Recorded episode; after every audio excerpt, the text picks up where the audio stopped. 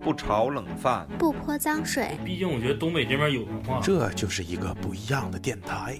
爱听灵异和猎奇。爱好电影，也有时回忆。张牙舞爪， 腿就一个扫堂腿，就给我撂倒了。太逗了欢。迎收听磕头机电台，哎磕头哎磕头磕头机电台。台。来一二三，收。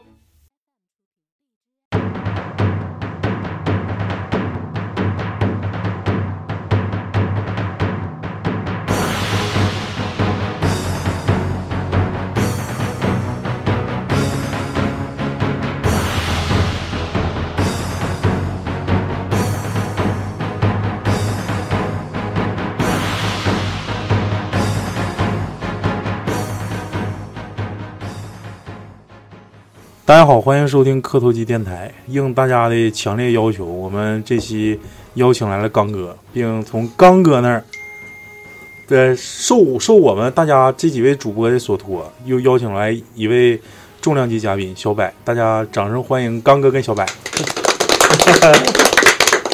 呃，第八期我们更了一期叫“宾馆真的不邪乎”，好像是这名儿。一点也不行。啊，一点儿也不邪乎，好像不邪乎。然后这期呢，想把这这个往后延伸一下子，来一期第二期啊，殡仪馆的相关的一些小故事。然后在座的我们这几位都到了，可能大家轮不上麦，麦的比较少。大家好，我是超子。我是老李，我是许少二， 我是老谭，我是抹茶，我是大宇，呃，小柏也是跟刚哥在我们殡仪馆工作的，而且从事全都是一线行业。小柏，这个你先讲讲你为啥要在殡仪馆工作呗？就是什么样机缘巧 合？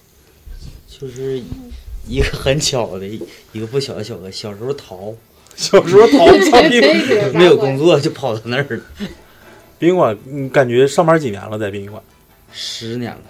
哎呦，在殡仪馆上班时间，也就比刚哥时间还要长吧呃，我接触有十年，但我没有在殡仪馆上班那么长时间，因为在学校也算也算接接触了殡葬行业，我也有十年，但没有他时间长，没有小柏时间长。小柏，介绍一下你现在干的是什么工作呗？就大家比较好奇这个行业。就是就是殡葬的礼仪，搞一些服务。 嗯 说的挺敷衍的，殡葬礼仪服务就还是敷说衍就是详细一点儿。上次刚哥说他干一线的时候是化妆，就哦这种对，就是把它细化了。对，小柏，你说说你干的是什么？什么仪仗队了、乐队了、礼仪服务这一块，啊，司仪啥的呗，司仪你管吗？司仪不管，但是咱咱们不都有管来往，对，官方对就是所有服务的这都是归咱们的。反正首先我们先感谢一下小柏这次光临，还有刚哥的第二次光临。然后咱们今天就进入主题啊、讲一讲殡仪馆相关的一些故事。 先欢快一点呗。我想，我就特别想问个问题啊，那你就我问实在忍不住了。哎，有没有那种就是遗体告别仪式做的比较欢快的？有啊，喜丧 呗，啊，就不是，就是说这个人的时候，你像这正常传统的，呃，磕头机电台超子，你发然后你那不对， 然后你那应该改成天空阴 暗，啊短帘低垂。对，哎我我给引导出来了。但是他说那个，他说那种不是比较让人压抑 吗？我就说有没有那种就是特别欢快的，就是啊灿烂，就是岁月如可能这个是就是可能他去没世耐这过个揍，人，可不能是。我的意思就是去世这个人的要求。啊，就是说我我的葬礼仪别弄得那么难过式，对，不要弄的那个那么难过，就是嗯你不要说一些怎么怎么说的时候特别悲哀。我希望就是当乐呵这个，这个可以理解，但是都难过，家里亲人去世都难过。因为我为啥想，我就想起就是冯小刚的电影里面，啊，他走着这么人不没死嘛，嗯就是前段先先搞搞笑，对嗯，就是大家互相怼他。那是闹剧吧？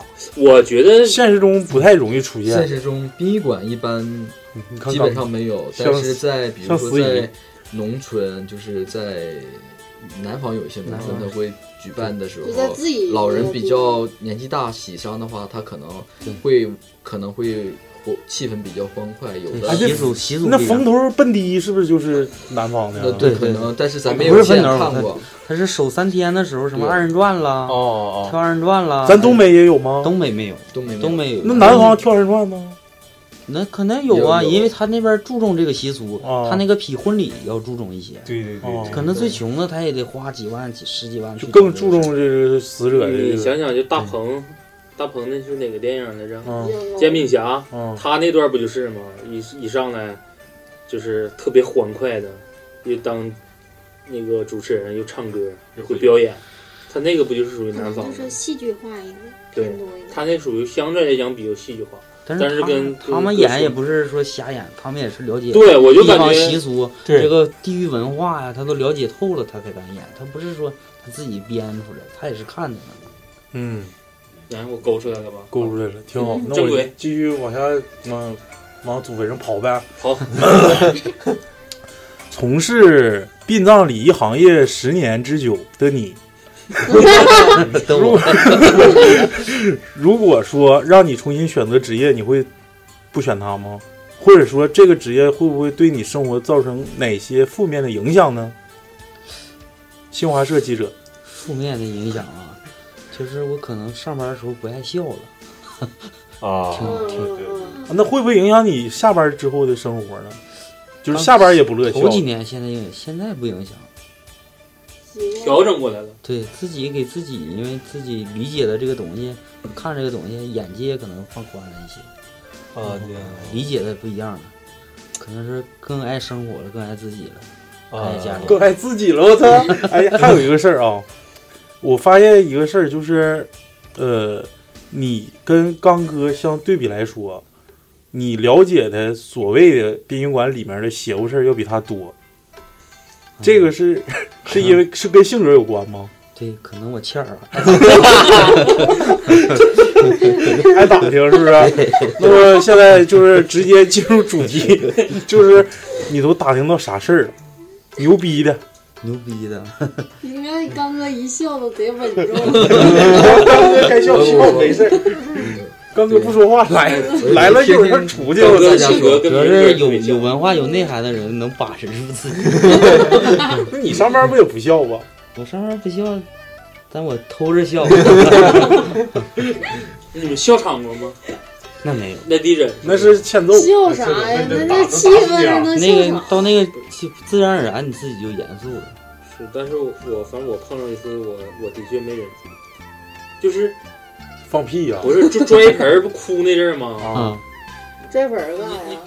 就是长长长啊，子。你说那摔盆家里人自己对笑了是吧？不是自己笑了，就是你笑了，我在旁边看的时候，看你不笑得了排队吗？啊你你之前会有很多家，就不没有不敬的意思啊，就这家人吧，咱说是是赶上那个时间差了，正好让我碰上了，或我当当时可能是跟之前那几家反差太大，就之前那几家摔完盆儿之后，他毕竟是说不允许再哭了，但是你会是不是还带一点儿，嗯只不过是忍着。等到我看那家就是不让哭的时候，咔就停了，停的贼痛快，然后这事儿我我总经历，表情就没了，然后还有笑的，对，我就给我就整的反差就特别大，我在旁边就是我看这种反差就是给我整笑场，这个这个很正常，因为他有的一些可能不是家里子女， 是那个亲近了，毕竟感情没有那么深厚，是不是？就是感情不那么深。再一个，就有的我经历的还有是咋的呢？是摔盆儿的时候，可能是儿媳妇儿也好，是啥也好，就摔完了，嗯，自己摔完了就嗷一声就哭了，哦哎，大家伙儿都抽了。完，他自己哎没忍住，还带面部表情，拿手俩手一捂脸，自己也偷摸笑。 这种事儿我也经历过。对，就是我说的就是不是长子摔盆吗？是啊，那儿媳妇为啥摔盆啊？不是你摔盆儿时候，也长子摔盆儿时候他哭了，摔盆儿就是相当于给个信号的，就对他一就堆人吼，就跟农村农村现在有那一摔盆儿他就唱二人转，连哭带唱的那种的，哦类似于这种的。对，可能摔是盆儿是为啥呀？你讲讲这里头摔盆儿是为啥呀？道道。这个挺深奥，由我们刚刚主任给你讲解，由我刚主任给对你讲我我解。还真没有太这详细是的上下五千年传下来这的，是一个传统民俗。讲南方也有摔盆吗？呃，南方，我没有在殡仪馆见过，那个家乡的那个我没去过，但是北方确实有，他可能摔盘儿，可能说是，哎呀，我真我真不敢杜撰这个意思，我听过，但是我觉得不准确。你说说呗可能那你就说你知道的道听版本途就行说呗嗯呃，有说好像是那个用这盆儿装东西，什么不摔碎了不好带走啊，还是什么？我不是很清楚啊。嗯啊，对，是有人说那个摔手告诉他就使劲点儿，摔得越碎越好。对，完好好带上路，但是我不是很，我没有去调查过到底是什么意思。哎我操，我想起来了，这没摔碎，这我真碰着了，就在殡仪馆啊呃那没拿铁盆摔能摔不是，就是他那个小陶盆儿，我第一下真没摔碎啊，给他妈那个 那个给那个就是那个那个阴阳先生阴阳先生干不会了，那就用用车过去碾碎或者脚踩碎。这玩意儿反正后来不是一次了吗？不能再摔第二次吧？，然后好像是没让拽，是拿别的东西你又给弄就可以碎理了。解成它为沦为一种是传宗接代了，你自己到自己父亲家一种礼仪文化，孝敬父母最后一一层这种礼仪，可以、嗯也可以这么理解。但是没没摔碎那个，我这一下想起来嗯了，哦，第第第二次不允许再举过头顶再重摔，不不允许的。这事没经历过呀， 一般都你能经历过你挺厉害不是因为那个时 候，那个不正你也在那干过？我不是，就是家里面有个长辈嘛，然后我还跟那个跟那个哦他跟我说这哥事儿说确，实对我还跟我哥说，因为就摔漏一个眼儿，就摔一个眼儿就挂到那儿。因为因为我、我姑父身体不是很好，他就是就得变成长孙吧，长孙去摔。然后我那时候还跟我哥说，我说这盆儿挺他妈结实的，你等会儿得使点劲儿。他说咋的？我说前面那哥们儿没摔碎，他说可拉他妈倒吧，这玩意儿用手轻轻一碰，使劲儿就碎。我说那你可真没碎，我说你咋不信呢？然后等过会儿，等等骨灰的时候啊，这事儿在那屋里面就有唠嗑，就传开了。说这这家刚才摔盆儿摔那一下子落地，屎挺大劲没碎。我说你看看看，我真是我就在边上看着呢，我说真他妈没碎。我说这玩意儿，你你这真咋说？你再巧个劲儿，你这哥们儿也知道那玩意儿多脆诚啊。不是，可他可能是劲儿是挺大，但是敢寸劲儿的，对啥就寸挡劲儿一下子对，这有可能。挡这这个人啥玩意儿挡啊 一下？嗖的一杆风，给拖一下。 那个行，就是咱们干了十多年殡葬礼仪，咱们遇没遇着过啥邪乎事儿？我还得把这个话题引到这儿，嗯就是讲一下子，刚才咱们对下纲的时候不是说了吗？有一个啊，就是往殡仪馆一个老大爷那个是不是？啊就是对对对让那个大仙儿上身了，那个那个是不是？嗯，这个这个是好几年前的事儿了，听我细细给你道来，是不是？行行行那是一一几年的事儿吧，就是那个往宾馆老大爷可能晚上值班儿，谁知道是体虚啊，还是感冒啊，还是喝酒，可能就是体弱了，染招上这个一个东西，招上一个大仙儿，就是晚上就是噼里啪啦打滚儿的时候，可能单位的同事也有值班儿的在，就听见了，进屋看就在那个地下打滚儿了嘛，完了就挺吓人的，就给打电话开始叫人嘛。嗯，完了是叫来的有有我一个，还有一个年轻的先生。完了就是进屋嘛，就是他瞅人的姿势，就跟那个动物鸡眼瞅你那个表情是一样的，眼睛瞪挺老大的，嗯嘴一呲一呲，嗯，比你那可吓人多嗯了， 就可吓人了，就瞅你。完了就全瞅瞅着就就打电话就往医院送嘛，就是开先生的一个伊兰特，嗯，就是先生一个李先生一个 伊兰特伊兰特就往大医院走，往大医院走，这走到一半儿的时候，就到那个胡印新村儿，嗯，有一个路口，那个老大就说：“你这车里有个女鬼，他妈跟着呢。”哎呦，当时就我俩揍不起是来就在后座上啊就搁后座上呢，就搁这个车里坐着呢。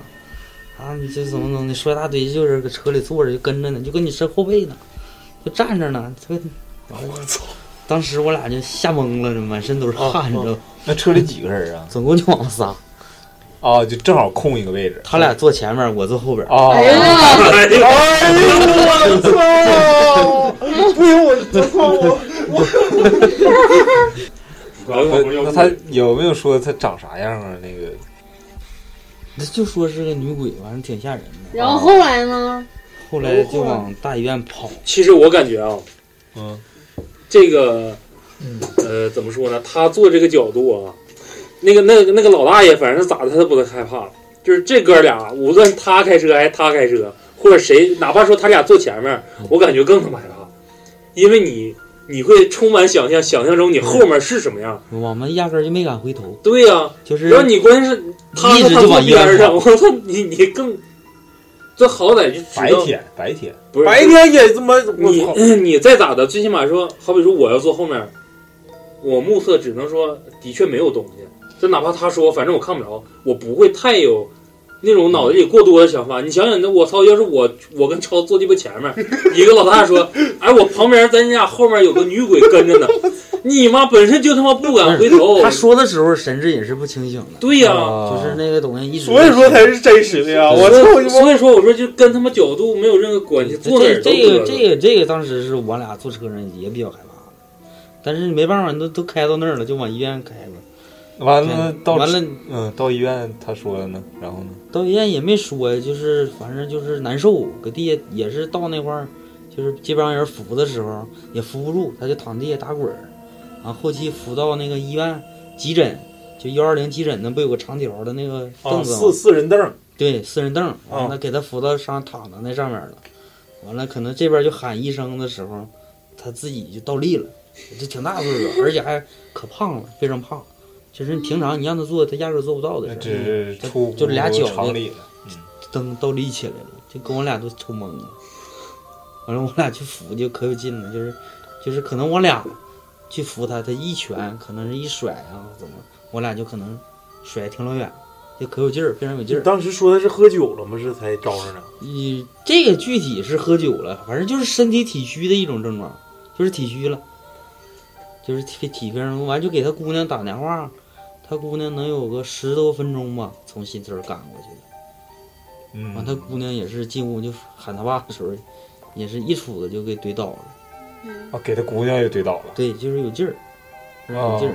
完了就是这功夫上那个，这功夫都检查完了，就说那个有点低血糖，血压低。没啥用。就各种低。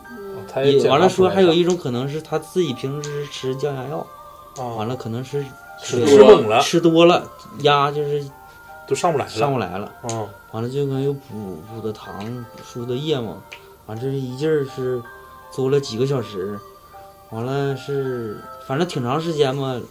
大医院那边也有那先生啥的嘛，来整一套招儿，什么拍背呀、掐那个这个啊嘎鸡窝底下是吧嘎对呀、啊掐大医院也有像是对治外病白事的嘛，后期正常医疗也没钱整好，完了又找个人儿上那边儿是烧纸送一送，嗯，反正折腾了能有五六个小时吧，然后搁医院渐渐的好了一点儿，就是这段这这期间这五六个小时，他始终在喊。哎呀，你他妈折腾死我了！怎么样？怎么样的？就是他意思跟对他他还知道跟大仙儿对话呢是吗？对，你说你折腾死我，你折腾我干什么呀？怎么怎么地？完了，最最严重的时候就是，你就整死我得了，让我死了得了，就是这是最严重的时候。哦啊，这个就是经历比较灵异的一个事儿啊，这是亲身经历的。哎呦，我估计他可嗯能那后来他清醒之后，他知道他自己所所做的事儿吗？清醒的时候我们就走了，嗯，再就没后继续续就不知道后续的事儿就不知道了。这个刚哥第一期来的时候跟我们讲过，但是只是粗略讲，说这撒泼打滚儿，完具体的像你说的又拍背又掐嘎一窝，这事儿没说。 尤其后座有个女鬼这事儿也没说 啊 因为 我就不是当时说这个太鸡巴吓人了。我也没亲身经历，小柏也亲身经历了。对，就是他的他坐副驾驶，就是老头儿坐副驾驶，对，然后说你后座有个女鬼，说这车后边儿就就是我是坐后边儿，他跟那个司机就瞪眼，就是就怎么说吧，就是他坐副驾驶回头要瞅你，你就想跳车，嗯 就成吓人了，特特别害怕。不是他他看你的眼神儿也是啊，到最眼后也就。对呀、就是那个像狗急眼了似的，就是呲呲个牙，眼珠一瞪，能明白。要我还让他上座儿，别想后就备是箱一塞。头前我是不想去的，因为我在单位值班呢嘛。你不是白天了吗？对呀、那值班那我也值班呢嘛。完了那个先生是，你不去我也害怕呀，就这么拽着我俩一起去的。哎呦，是这这个么个情况。太鸡巴，这后面有女鬼的，这太嘚儿了。不是，关键你不知道他上上他身儿的后是期啥呀回去，那回确哎定对是黄大仙吗 后续也有个事儿，后后续回去是咋的？那个先生把车净了，啊呀，净车一顿净啊，拿柳树条咔一顿扫 那，具具体是用什么咱就不拍背嗯因为咱们不太懂这个。但这 个他整这样整的也害怕，他也害怕。害怕 那具体最后是咋回事？有没有啥？就是发没发现附近有黄皮子或者是啥？嗯，其实确实是说是有，但谁也没看到在哪儿。说那个一直跟到了大医院，那黄皮就跟你们后面跟呐，嗯那这个东西挺邪门儿的。能不能在后备箱呢？那没那不知道啊，或者后座？也有可能它会飞。 但是这是真事儿，挺吓人。这个是也是算小柏经历的。哎呦我操！这个要让我亲身经历，我感觉我都无法承受，太鸡巴吓人了。就当时是特别的吓人，就是那时候你多大？那功夫我应该是二十左右，还是处男之身，他都害怕。那个可能这个得细想，好好算一算啊！这得细想。来，哎刚哥讲两句吧。刚哥，嗯，我今天就是那个听大家聊天啊， 我我实在是，我这可能自身就是没经历过，也不就不敢杜撰啊。哎咱们就是在这儿说啥呢？故事不能说一气儿讲完，咱们穿插着这些灵异故事，再加上普通的你们日常的工作，讲点正常的，缓解对一对下对啊尴你尬就的气氛嗯你就负责正常的，他就负责耍小黑片儿的，行不行？我负责来呗，是不是？ 你负责扯。就是说殡仪馆那个事儿，嗯，呃，我想我想问问啊，就是有没有什么约定俗成？一些，比如说啊，嗯比如说我听说的啊，所谓的下葬，但是不在咱们殡仪馆，嗯可能在那公墓啊，就是有有一些，比如说东西，就是比如说挖挖土的时候，东西掉里头，嗯人不能下到墓地里去捡，有没有就是说这样的说法？没有这个，但是脚印儿不能留到里头。嗯，那我可以弯腰伸下不去是，捡，你可以下去踩去捡也可以，但是捡完之后，这个土这个墓地嘛，你说这墓地啊，一定要是拿东西把这个糊把脚印儿糊弄没。嗯，这是因为就是活人的脚印儿不能留到里，但是有这个这个说法，但是具体是什么原因，因为什么这么说，咱们也不知道，因为他就是这么啊传约定俗成的呗。对，嗯，还有一个事儿啊，我要跟刚哥还有小柏说一下子，真实发生在殡仪馆的，而且是我一个同学，好好姐们儿。咱们之前在灵异里说过这个事儿，这不是烧纸不有各个属相吗？啊，然后吧，那个有一家烧纸就没在自己那属相里烧，在大道上就烧了，然后整他一身，他就扯了一句闲篇儿，说这家人家真他妈缺德，烧纸他妈整哪都是，回去就犯病了，后来找人看的，这个事儿是巧合呢，还是用你们的说法说，这个真是的确有这的个确有有没有遇到过类似的这种事儿呢？类似整的，就是安达可能有一个是那个坟那个挖错了，啊，啊，坟挖错了啥意思啊？举错嗯对了啊，取错坟了，啥意思？我没听明白。就是这也是身边儿的一个事儿，就是就是可能是那个这一家人总做梦，说我家这怎么天天干仗呢？就天天吵，这爹妈也给托梦说挤，说是怎么回事儿？完了哦就找人看，找人看呢，这个事儿也可我估计也挺邪乎，挺神的，就说你家说坟里多了一个 人儿，我操！完了这个人就找大大仙儿去看嘛，哎呀，说这个坟是新土，就有人往里埋埋了。又加一个人，家人一看呢是这个病骨，这家人记错坟了，人家变到人家去了。啊，这家人这不就仨人了吗？不是，这这是什么意思？骨灰倒在一起了，对，就是这农个村那这个棺坟木有的棺地椁方它是不立碑的，就是比如我家不对是他，啊我家埋西哎面儿对，，他说这个就是就一圈儿，就是我家，对就一一整很容易记啊错，啊，因为就没有就有碑，包是不是？对就有对包啊。对然后一加一个记号，没有他说碑，那很容易病记骨错，的，然就后好比说长辈、爷爷或奶奶哪个去没世了了，然后他不先入土了吗？然后等到另外一方没了之后，就牵扯他把他俩葬在一起。对，那个可能就是明明人家那个包里面已经是俩人了，俩人了老两口别了，人家的，但那个就是像天雪说不是雪莎说的，记错了，记上但是错也了没看人啥样，就是贴边打开了，一看对啊，对，这边上可能有有那啥，对，就咱家的。对，就咱家的啊大就婶是记嘛错了，就是就搭吧，对，完了呢，挖的时候嗯，嗯，发现不了里边有农俩，村很少就说有立他碑就他的，就打了个边儿就就下里了，就是你想想，就是无论你是贴左面搭还是贴右面搭，你你挖开之后，它旁边肯定都是有一个的。对，哎呦我操，那他其实完主要完就是原因就对是整整错不是自己家坟，你要是自己家人倒无所谓了。对主要是就是自己家人也不行啊。那你说老两口子、老婆婆、老跟老公公，完了之后儿媳妇葬 去了，那算咋回事儿啊？你你别说，你听人百哥 说，小百说 完了，完了，人家里就不干了呗，就搁不那是，找就。是托梦说的，我们姐对呀，就这事儿可蛮挺邪乎的哈。啊，这事儿刚开始我也不信，但是一问是自己身边人的事儿，他说这是真事儿。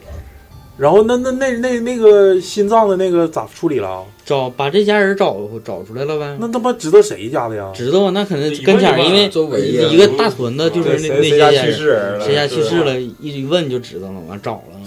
雪莎后说期一算，后期赔了人家是找认识人，找好多关系，赔了两万块钱，又给人家坟恢复原样，完了又给人家烧纸，又磕头，又道歉呢，这么这事儿才算了。哎呦，这这事儿是真这事儿，要不托梦，他自己家里人上哪知道这事儿去？对对对对，我操，那一托完了，梦这一挖还真是。这这家人一直拿那坟当自己家坟去烧上坟。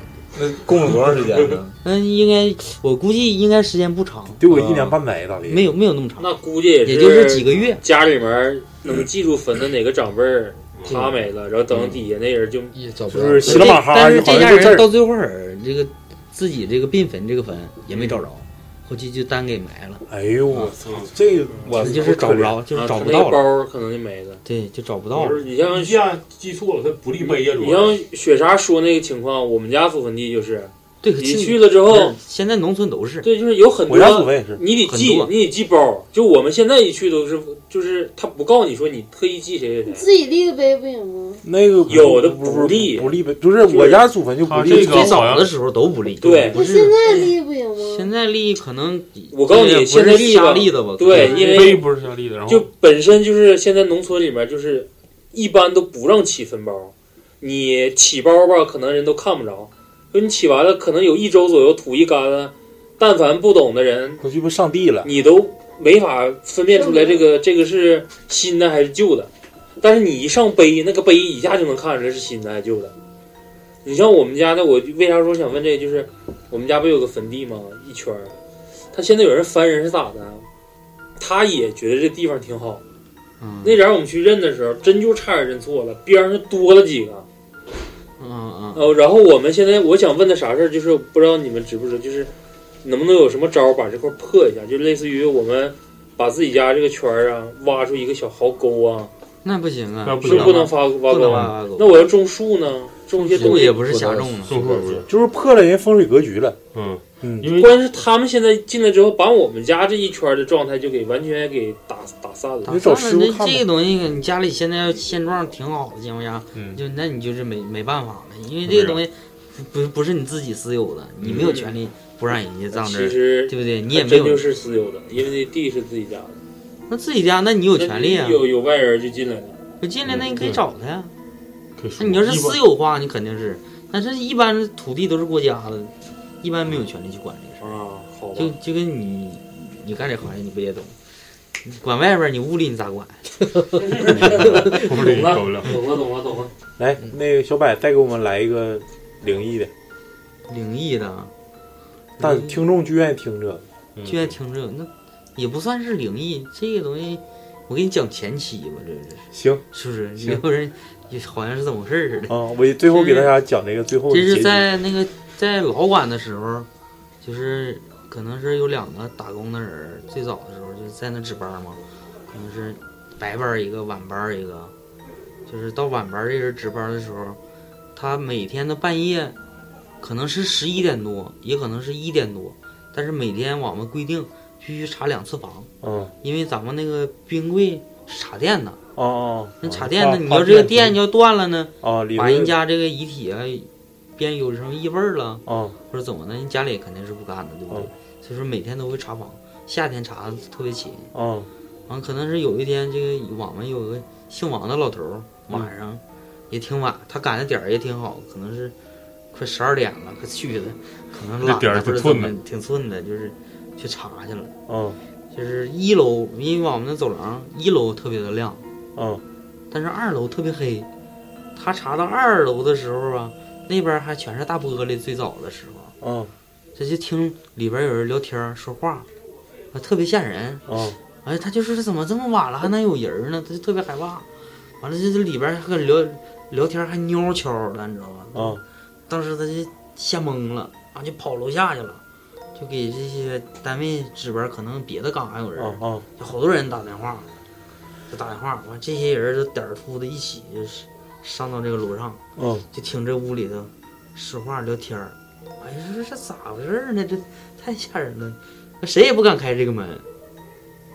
完没办法，那也得看呢，你就看大咋回事儿，闯着胆进去了。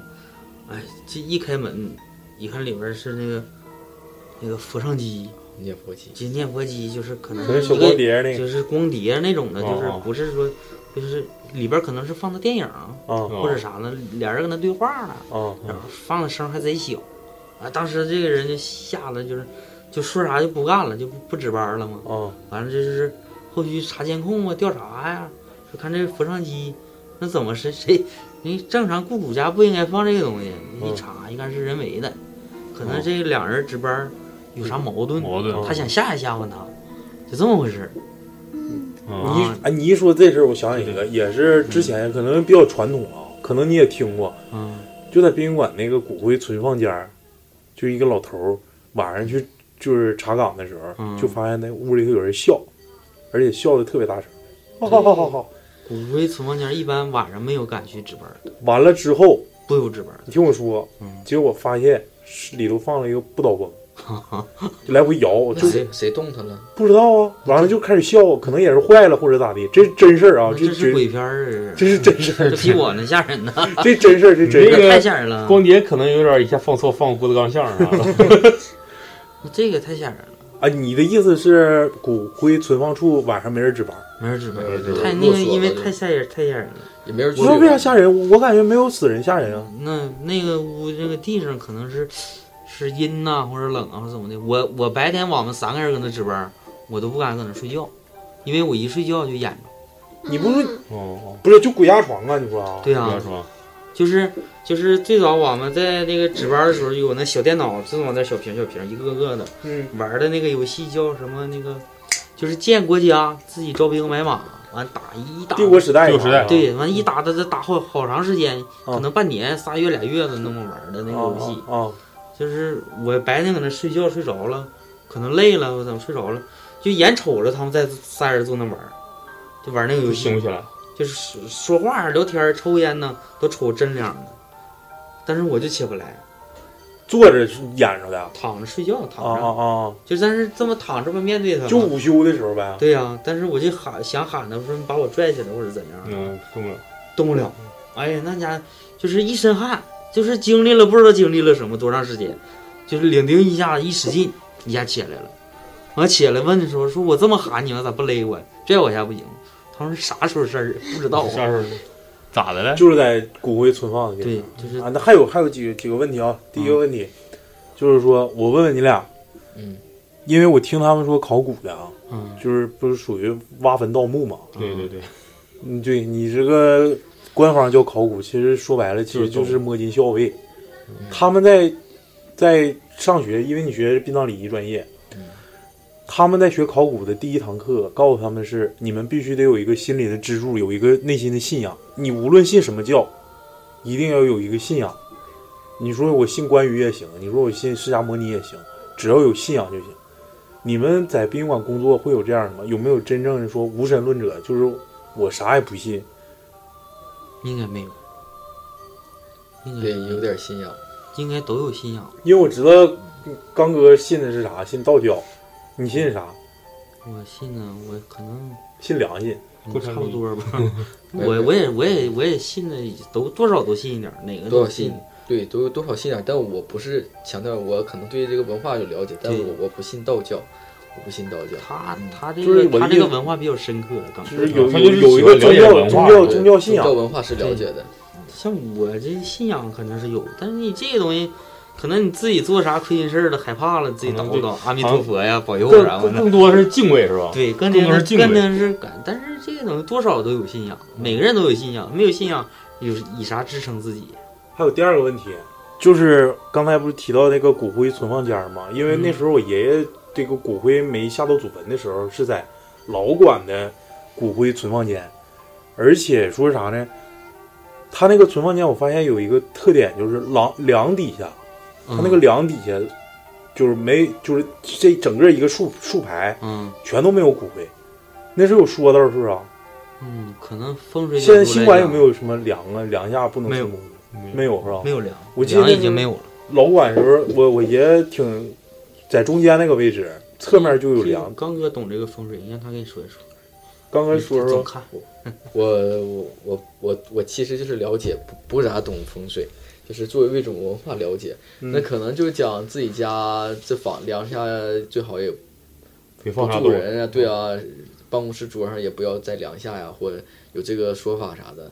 但是具体什么原因，我也没有深深刻的探讨过。那就是说没事就是你知道什么就跟我们说说就行。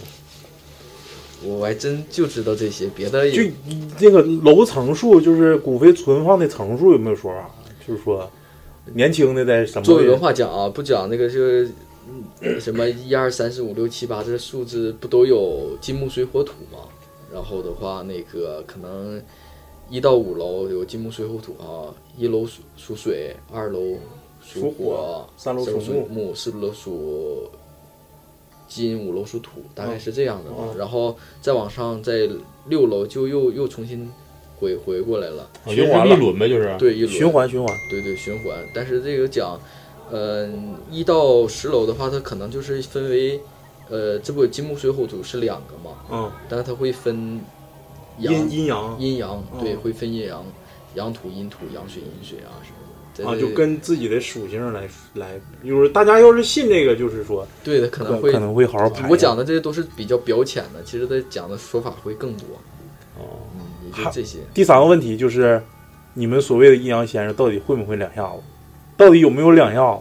那多少都得会点儿吧？那这个没有本事咋能出来？不是就我，因为那时候我我母亲那边儿就我得管叫太姥跟太姥爷呗，嗯，他俩迁坟的时候，我们就雇了一个当地的阴阳先生，也是说当地比较出名的，在双城，在双城一个县里头。然后这个先生是啥样呢？选阴宅的时候也没说像现在，因为那时候我也不懂，嗯，现在不是阴宅不全都有的拿罗盘，或者说有的公墓就就是这儿，对吧？那咱没法没法换别的地方，那家里钱有限，你整家族墓咱也整不起。他是啥呢？我印象特别深刻啊，嗯，趴地上听，趴地上听，完了听一段时间就是不行，摇头，完了又又趴地上听，就到这种程度。我是我的问我的问题就是说，这阴阳先生是假装做事啊，还是说真有两下子？可能人懂得一些东西呗，肯定哦技术不一样。对呀、他肯定是多少都懂一些。像你说这个不懂那个有没有有？但是他不叫阴阳先生，做啥呀？你可就能中农介，也不叫中介，可能农村咱们找的一些，因为你找人的时候，他可能在这个屯子就丁丁家有挺有名的，嗯找人帮忙，人叫帮唠忙，啊，人不叫先生，可能就是人家感觉这个东西就抬个啥哎这了个啥这么的。葬啊好，人家就是帮唠忙，人家看别人怎么葬，那先生是先生，帮唠忙是帮唠忙，可能要区分开。那可能家里找的不会这个，就叫帮唠忙呢。嗯就看看别人哎大概意思怎么整，哎然后你也这么这叫帮整唠。忙呢可能你对不懂这个事儿啊，人把这个东西给你做圆满了，告诉你啊怎么这个差不多怎么去就整挺像啊给你完成，这叫帮唠忙。那可能你找这阴阳先生呢，可能给你看一看更专业宅子点了，更专业一些啊，给你看哪个方位哪个下葬更好一些啊，这叫阴阳先生。但你不能说每个人都不会，他他不会，他怎么能敢吃这碗饭呢？对嗯不对？他都会，多少都会一些。这个东西可能是功力似的，可能年长一些，年少一些。嗯啊，那你呢？身边有没有接触就是年轻的阴阳先生，嗯啊二十多岁的？很多呀。二十多岁，那他跟谁学的呢？他师从哪儿呢？家传的嘛，是不是？嗯，家传的很少，一般是吗师傅了，哦，拜师了，学艺了。哦，那他们是不是也经历过练胆儿的这个环节啊？用不用练胆儿啊？那他自己步入这个行业那一刻起，估计就不用练胆儿。嗯他有这个想心好了，对呀、他他既然步入这个行业，还要去练胆儿吗？他已经先已经做好准备了。对呀、我我有一个问题，就是我之前有一个算是是嫂，我叫她嫂子这么一个人，然后她、嗯她去世了，然后她去世之前身上是披的是黄色的那个布，嗯就是对，之前他说录对，问我说问过想这个事儿啊。嗯入藏之前就是进殡仪馆之前，就是身上披什么布什么的，有说头吗？它什应么该颜是色黄呢色的，应该是善丹、盖丹了。信佛的和信教的是不一样。哦，对呀、他可能信仰不同，还有人平常人他喜欢比较什么颜色，但是现在嗯一般咱们这个善丹都是黄色，一般都是黄嗯色。对啊，不是有红色的吗？红色的红色的是红色吧？ 那这个可能人就喜欢红色，那你就要红色了。哦嗯因为具体的习俗咱们也不太了解，对各地方因为咱们这不一个样文化底蕴呢，不像刚哥了解 这么多，多别提，对不对？咱们就推着整这个锅只是咱们推着看的东西，大概就知道这些。哦哦哦，还有就是我在想一个事儿，就是说你们在殡仪馆工作吗？对，就是晚上，我跟刚哥说过，就是晚上你不也在单位值过班吗？对我我总总就是自己单独的情况下，嗯，有没有感觉？就是你现在有没有感觉到，就是突然后背一凉的感觉？就有没有那种灵异的感觉？嗯，晚上我一般不敢走夜道，在殡仪馆，就是在那待着不动了呗？就就是在是寝室打个灯，去玩着手机啊，睡着就睡着，但是出去走肯定是害怕。那宾馆你们现在夜班还是一个人呢？还是几自己一人一个屋？那就跟别人一起不是，就是说在办公楼里值夜班的话，嗯，有吗？有那那个领导刚刚主任总一个人值，这事儿没办法呃我没有，我我不害怕，我自己值夜班儿，我在外面溜达也没有啥害怕的，也自己住，不害怕，是因为咱们宾馆环境好吗？比较清静嘛。哎清晰。主要是刚哥胆儿真大，我感觉刚哥比你胆儿大。主要是个是两我两位都有没有对象？都是有对象，这嗯对都结婚了，都孩子了，都哎孩子了。我就神经比较大条。是嗯嗯啊，小柏给我们再讲一个黑影的故事。黑影故事就是我我那下那一个呗。对对对对对，那这个也是好多年以前了，这个啊还没到、没到殡仪馆呢，这还没在殡仪馆的时候，就是在那个七二幺技校，嗯，我那是十几岁的时候，在那七二幺技校，啊，就是这个学生放假了，咱们去抢那个枪痞子，可能是八十块钱一天，一百钱一天，或者按瓶给的那种的。啊完了就赶到一个节日，就是大家都回家了。哦我家那个因为是农村比较远嘛，就没回去。完就晚上可能吃完饭，那天伙食挺好，吃个几厘。 完了就是吃完饭能有七点多钟，冬天那个冷了，呃黑天上的月亮地儿也比较早，嗯，就躺到那块儿了。但是具体几点也记不清了，就是反正就玩着手机，一回头，窗外一个黑影，哎，就搁那来回飘着呀。当时就是吓得一身一身汗，就说话也说不出来了，动也动不了了，完就是就是啥也不，就是你想就就瞪个大眼珠搁那瞅他，就愣不愣眼儿的，哦就是说话就挣扎就挣扎不过来，后期就是可能出都出透了，就是这么说吧，出汗出透了。对，一使劲儿把被蒙上了，完了就是啥也不知道了。一觉起来到第二天早上，那起来呢，身上呢全是汗味儿。完了就是，哎，当时吓得我，寻思我出去看看吧，就看上外边瞅瞅到底咋儿， 就看是一个大柳树挂了一个那个大黑帆布袋儿， 就是就是那个大黑色的那大垃圾袋儿，哦，搁那来回这么飘着，哎呦，当时这心里就当时就舒服多了。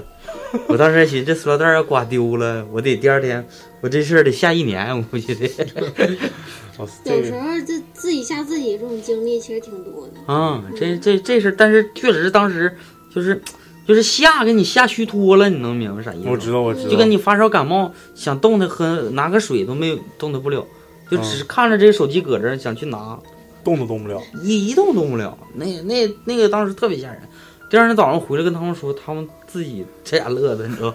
但是那个确实是经历的人生一个挺吓人的。我讲一个自己吓自己的事儿吧。前两天我车不是打雾了，你知不知道？有没有印象？我没车有雾泥里头了。啊啊，那知道。完了之后，应该群里的这些群友应该知道，我鸡巴那车雾的，我操，一动动不了，你知道吗？泥车， 对呀、那你完了之后，我吧是把那车误了之后，不得上主道吗？那得来有人来接我来，我不能整一身大泥巴。你说还我还得找救援，我就往主路上走。他那个地方离主路大概走路的话，要是不泥泞的情况下，我感觉得走十分钟吧。要泥泞的话，我走那天得走了将近二十分钟，接影儿特别远，大广高速头儿，然后那个呃，就劳教所旁边那个位置，往里走挺老深。完了之后我就往外走，后我就感觉那时候是啥感觉？就四外圈儿一点儿一点儿一个人都没有，一个人都没有，就我自己一个人。跟我同车那个，我说我这车误了，你跟别人车走吧。完了我找救援，你就不用管我了。我自己一个人走，然后后面是一个工地，但工地里也没有人，但只是有一个探照灯那种那种工业的探照灯，大白灯的那种，完了就照。我说我操！我当时进来的时候，我也忘了他妈出口在哪儿了，就四外圈，就是黢黑，啥鸡巴都看不着。半夜，完了之后，我就寻思，我就往主路摸吧，大概方向。但是我那边能看着路灯，隐隐约约那个方向能看着路灯，但是这整个浪这个这条道哪块是道，哪块是草都看不着，就到那种程度。有那个探照灯能看着附近的这一块儿，再往深走就不知道了。完我就往前走，我走一会儿，我操我操！我说前面咋鸡巴有个影呢？后来发现是他妈探照灯影儿，那个影儿就是贼。当时就是因为四处无人，自己心里也有一种恐惧。而且最开始我走错了方向，如果走那方向，我就不一定我走哪去，走另一个方向去了。然后我走完好像不对，好像得往那边走。完我往那边走，一回头一看，我操，一个大影儿，你知道吗？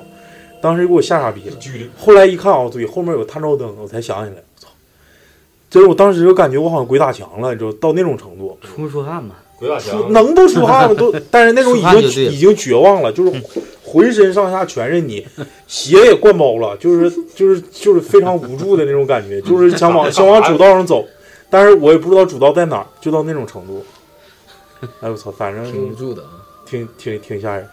来，小柏再来一个那个故事吧，再来哪个故事？ 就是那个带他去看人儿那个。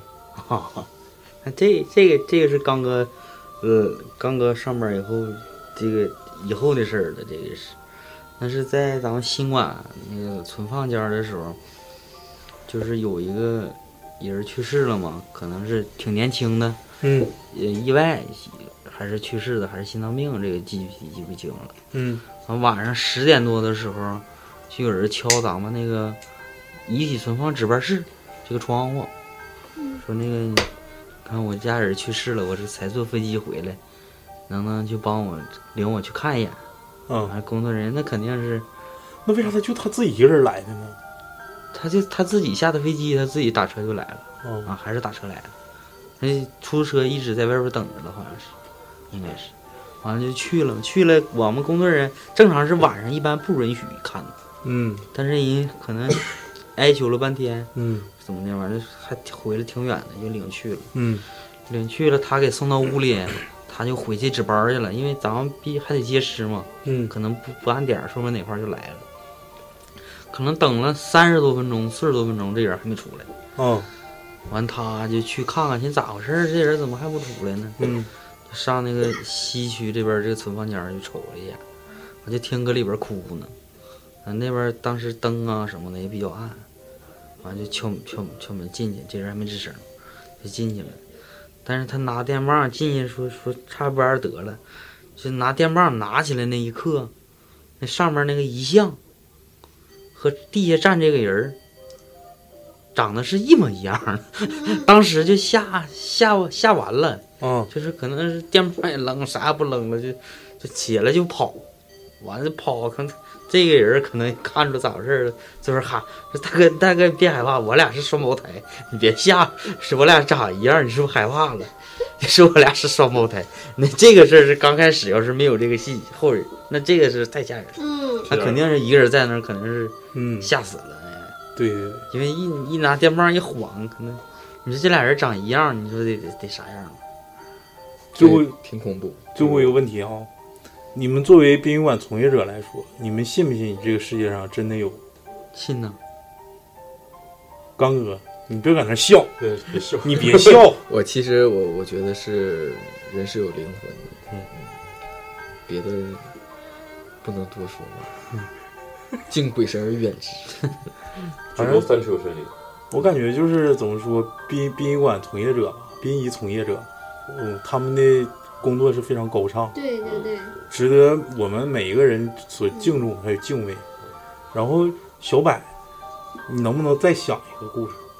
完了，我再讲，把我那两个灵异插插里头，你再想一个，想一个。我我我先讲一个，完了你再想。行，你讲一个，我我再先讲一个吧我也听听听听你讲这 个。我这个故事是啥？是我一个大学同学。本来这期吧，我是想想录一期灵异，结果问一下小柏，小柏那些都是假灵异，只有第一个大爷那个事儿是真灵异。然后我就讲一下这个我同学，他身上发生的一个真事儿。我这个同学他本人就是一个广东人，大学毕业之后到深圳去打工。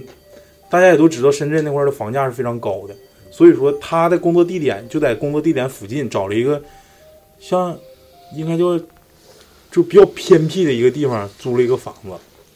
租这个房子呢，他还不是说从从那个正主手里租的，从一个二房东租的，相当于那二房东跟他一起合租这个房子。就是讲这个事儿，我这女同学形容说，这个二房东是一个离异的一个中年女性，大概四十岁左右，说她是一个自由职业者，就平时不知道她是干啥工作的。今天这个这个女的约她看房的时候是晚上，就是一天的晚上，她感觉这个屋子别的挺好，就是灯光有点黑黑暗，就是屋里挺暗的。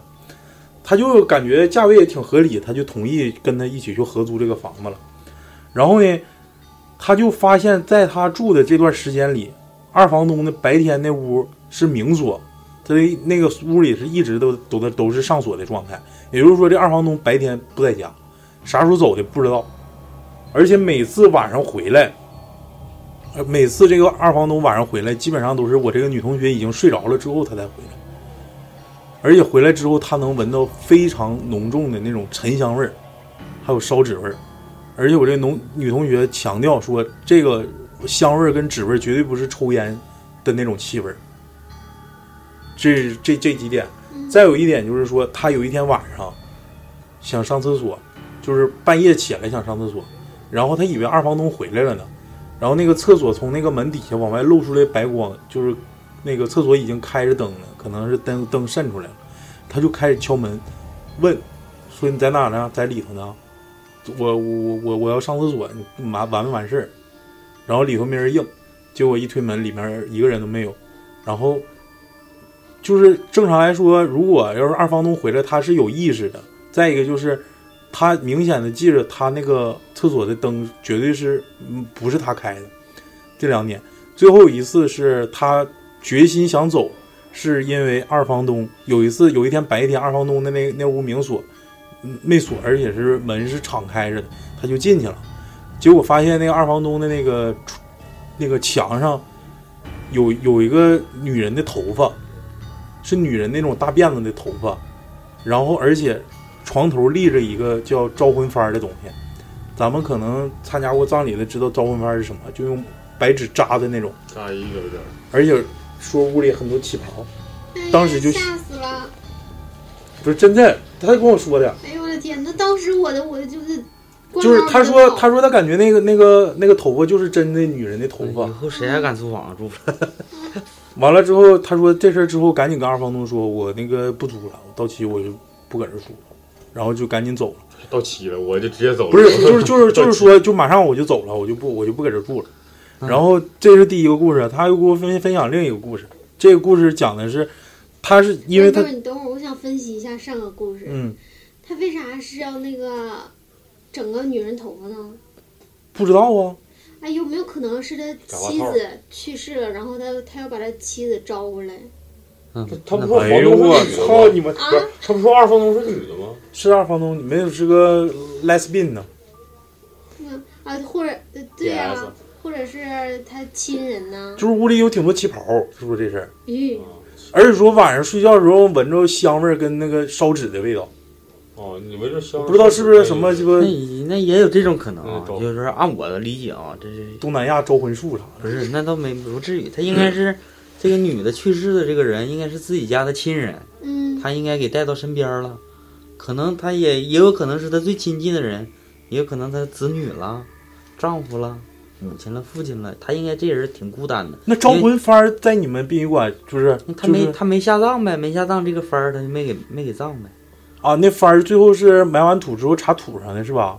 呃，放土里头埋里头了。嗯，或者烧掉。对，它一应般该都是它覆盖因在为棺上的对他说就就在那个床头杵着，嗯那他他这个头发和旗袍可能跟他的工作有一定的关系，也没准儿。那挂的头发是大辫子，大便那可能他工作需要这个假发呗，也没嗯准儿。这可能是个那对个乡土气就息是比较浓重的。对你往好了一点儿理解，你就不吓人了。但是你要是往那个方面想，我今晚上我走道儿我也害怕。这第一个故事啊，他还给我分享了另一个故事，这本来是应该在灵异里说的，但是今天小柏我让他回去再准备准备点灵异灵异素材，完了哪天再跟咱录一期，我再讲一下我的灵异第二个故事啊。第二个故事也是这个同学给我说的，你不别讲啥的时候别瞅着我。 这个同学别跟瞅着我吧。 同学跟我说啥呢？因为他们南方，南方过年可能是因为他们那儿不讲究计划生育，可能生的孩子比较多，然后几几几口子人全都上上他家过去了。然后他本来他自己有一个屋，但是姐姐弟弟来了之后全睡他屋了，他就在客厅睡的。他形容他那个他家是一个二层的一个小别墅，叫宅基地那种，就是嗯南方农村其实都普遍挺有钱的，对自己家盖房对子嗯盖盖别墅，他那边盖房子也便宜。对，而且说啥呢？他说他家供着族谱，族谱放在露天儿阳台外头，嗯跟他所住的那个客厅只有一墙之隔，墙上是一个落地窗，其实就是，就是可以通过客厅直接看到族谱那个佛龛那个所在的位置。佛龛大概一人来高，下面放一个小棍儿，上面是一个佛龛，然后那个佛龛里头供的他家族谱，然后桌子上放的是鸡鸭鱼肉，就这四有个猪头肉，有个鸡，有个鱼，啊，这三个菜。完了之后吧，他说晚上他准备睡觉的时候，大年三十儿晚上，他们南方也不看春晚啊，可能十一二点就睡了。完了之后就发现那个佛龛里伸出一外头挂着红灯笼嘛，透过那红灯笼看，里头伸出一张是一只手够那个够那个鸡，就拽到那个黑黑黑洞洞的那个佛龛里，看不清里头是啥，然后就就就给拽进去了。说的我都完了之后我他都就打冷战了他就他就害怕了，他就说不行，我我我赶紧进屋，然后就跟他父亲说，他说爸，那个咱那个我刚才看着有个手从佛龛里伸出来，把那啥鸡拿走。他爸说你肯定是肯定是他妈的眼花了，不可能，要不这么的吧，你你跟你一定在这屋睡，完我上外头。然后他父亲在外头睡的时候，第二天早上跟他们形容，他说当天晚上做梦，他的爷爷奶奶跟太爷太奶回来看他们来了，在在他家的桌子上，而且桌子上就放了猪头肉跟鸡跟鱼，就那几个菜。第二天他看见佛龛佛龛上那个鸡的确有被咬过的痕迹，后来他的所有亲属都说肯定是老鼠咬的，因为是露天窗台，而且是二楼，肯定有耗子上来。嗯真心吓吓吓，太吓人了！这事儿应该是真的存在的。这个你可以理解为吓人，也可以理解为自己先人回来吧。也对别人对对咱们说可能是个吓人的事儿，但但是我对我自己我本家我我挺信这些东西。本家要是长辈儿你再看讲一个吧这也现在不算是什么坏事儿。别别让小白讲了，我那啥，我带小白，我就突然想起来一个，哎操呃不太吓人，这样的话能缓解一下这种吓人的气氛啊。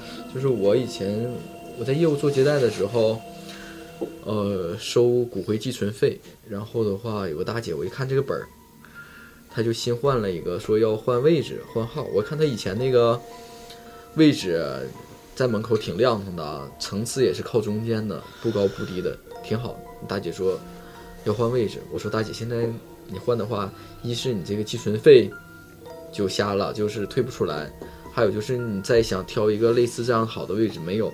那大姐说，那我也得换。她说我父母给我托梦了，说她在门口冷，然后我就必须得给她换个位置。然后我就我我其实也做接待也没觉得是啥情况，然后就给换了一个位置。嗯，顺水推舟呗。呃，推什么？就是人家说换位置，我说为什么要换？我就问啊有疑问嘛。我说你的位置这么好，还挺亮堂的，位置还这个好。托梦是他关键。他说我父母给我托梦了，对，要换一个位置，头前冷。这个事儿是这个事儿是这个好像应该该是真事儿。有嗯，这个好多都有托梦嗯的这个托梦这事儿我还挺信的，也挺普遍的，但我觉得也不吓人，那很正常是吧？父父母遗骨在那儿，那是那他那也挺吓人呗。哎那我你有没有托梦过？我没有。 这个晚感觉上就晚上趴你耳朵，我你要是没有说事别儿人，嗯这咱听可能觉得吓人，但是你看，要是自己自己家也有啊自己也家父会不是自己父母啥也的，做那梦那感觉就不是吓人了。对，不吓人。还有两个问题啊，第一个问题，现在所谓的就是遗体存放的地方，嗯就是那种各个屋的那种，有个冰柜，嗯然后里头放花圈那种，就是现在还有守灵的吗？呃，咱们这地区，咱们这个东北这个习俗少，嗯，就刚哥中，呃，咱们这块儿很少有守灵的，在别的地方、别的地市还是有存在守灵的状况，嗯就是说有的在老家守灵，有的在殡仪馆守灵，但咱们这个习俗改的比较彻底，就是很少有守灵的，烧完这个关门纸什么的就回家了。哎，那时候我姥爷去世的时候，我想想应该是零三年，嗯，他们还在守灵，在哪儿啊在哪个？嗯就在这儿。我说我啤酒，没事。零三年，嗯殡我小时候也是，我小时候也呃，是，确实哈尔滨有那边有最早是有守灵家的，嗯但是咱们这地方习俗可能不重视这个，像咱们现在七台河了这边儿都都是普遍都是有的。哦，对，但嗯是也不能说现在普遍都没有了，咱们这嗯儿可能咱们这边没有，别嗯地儿有。哦因为咱们这个城市里头，想要去找这个位置可能少一些。你守灵就就在你们那个那你存放间里头。嗯存放间里，他坐哪儿啊？没有地方住哪儿啊？没有地方。哦，最早最早盖这个殡仪馆的时候，确实有这个。那时候在老老馆的时候呢，还是对老馆的时候有，它应该是也不是单个儿的，应该是集体的一个大屋。还有一个就是说，如果这个人去世是所谓的横死，嗯，就是说不是说老死或者病没的，嗯，就是比如说车祸或者跳楼自杀这种，嗯，会有法事吗？还是有阴阳先生跟他说你最好做一个法事，或者是怎么？因为我在就是有些时候帮朋友什么的去参加这种葬礼的时候，这这也属于一种传统的在文化。遗体存放间，可能早上三四点钟就有和尚或者是道士有去对开始啊，这一个念这个有有的一些做法事的，但是也有不做的，做的还是占少数的，不做的占大部分。哦，为啥呢？因为可能家里有这个没有这么多有信仰的，嗯在信信佛的，一般都是去世的人当时是自己信佛的，才会有这些嗯法事。哦，对，再一个他家里有这个要求之后，或者说就是我想问，就是说这些做法是是都是横死的吗？那不是啊，不是不是，就普通死亡也可以也有对啊有的人会做，他就按佛家来讲，这叫超度度超度啊。哦，嗯，可能度度一下子，嗯最去一下孽。对，助念一下。对呀、那最后就是你你们俩从事这个工作，嗯就是往前推，也没有说真正的恐惧的时候吗？那有啊，肯定是有。就那个大塑料袋儿是恐惧，恐惧嗯就是现在就没有了呗。嗯现在就也不是没有，是你因为不刻意去观察这些事儿，不去去想不是去吧想，避免那些就避免细思极恐对呀、你不去你思考不去想你就不恐惧像我那原从来先不想我最早恐怖的时候呢，那也是，就我洗完澡，殡仪馆洗澡那地方，哦啊就在花湾儿，啊，就火化那地方，啊，我自己去洗澡的，秋黑的，哦啊，但是没办法，晚上热呀，夏天，你壮着胆儿去洗，老老管新管呃，新管了这就。啊，那你出来的时候，可能单位有一些犄拉嘎角的，是这种拐弯儿，你看不着人的地哦方。哎呀，那小绿光灯啊那亮着安全出，口啊就是你走两步，你自己就害怕。嗯，就是就不用去想，就走两步，就是你一些看过的鬼片儿啊，一些经历的事儿啊，马上就浮现了。哦你说们块这儿个场馆的设计人挺贴近生活的，嗯，非常 简单。但这个你这当时突然之间，可能有同事挨闹，一下就蹦出来了，那你这个人肯定就是蹲到地上了，嗯就是没有劲儿了。是，这这事儿肯定是有。反正作为一个殡仪馆的从业者来说，我感觉是一个非常高尚的职业。最后呢，也是希望两位殡仪馆这么高尚的从业者，希望你俩工作顺利，嗯，心想事成。好谢谢谢谢我代表科技所有的主播科技人感员感谢两位嘉宾的到来。感谢行然后呢，节目的最后还是把我们的联系方式跟大家呃交交代一下，就是可以通过荔枝私信私信我，然后我把群的二维码发给你们。然后再就是可以通过微店搜索“磕头机电台”购买我们的周边小产品。谢谢，二十四 K 纯金钥匙扣，感谢再次感谢刚哥跟小柏的到来，对，欢迎下次再来。谢谢，下次再来下次往来回来的啊。拜拜。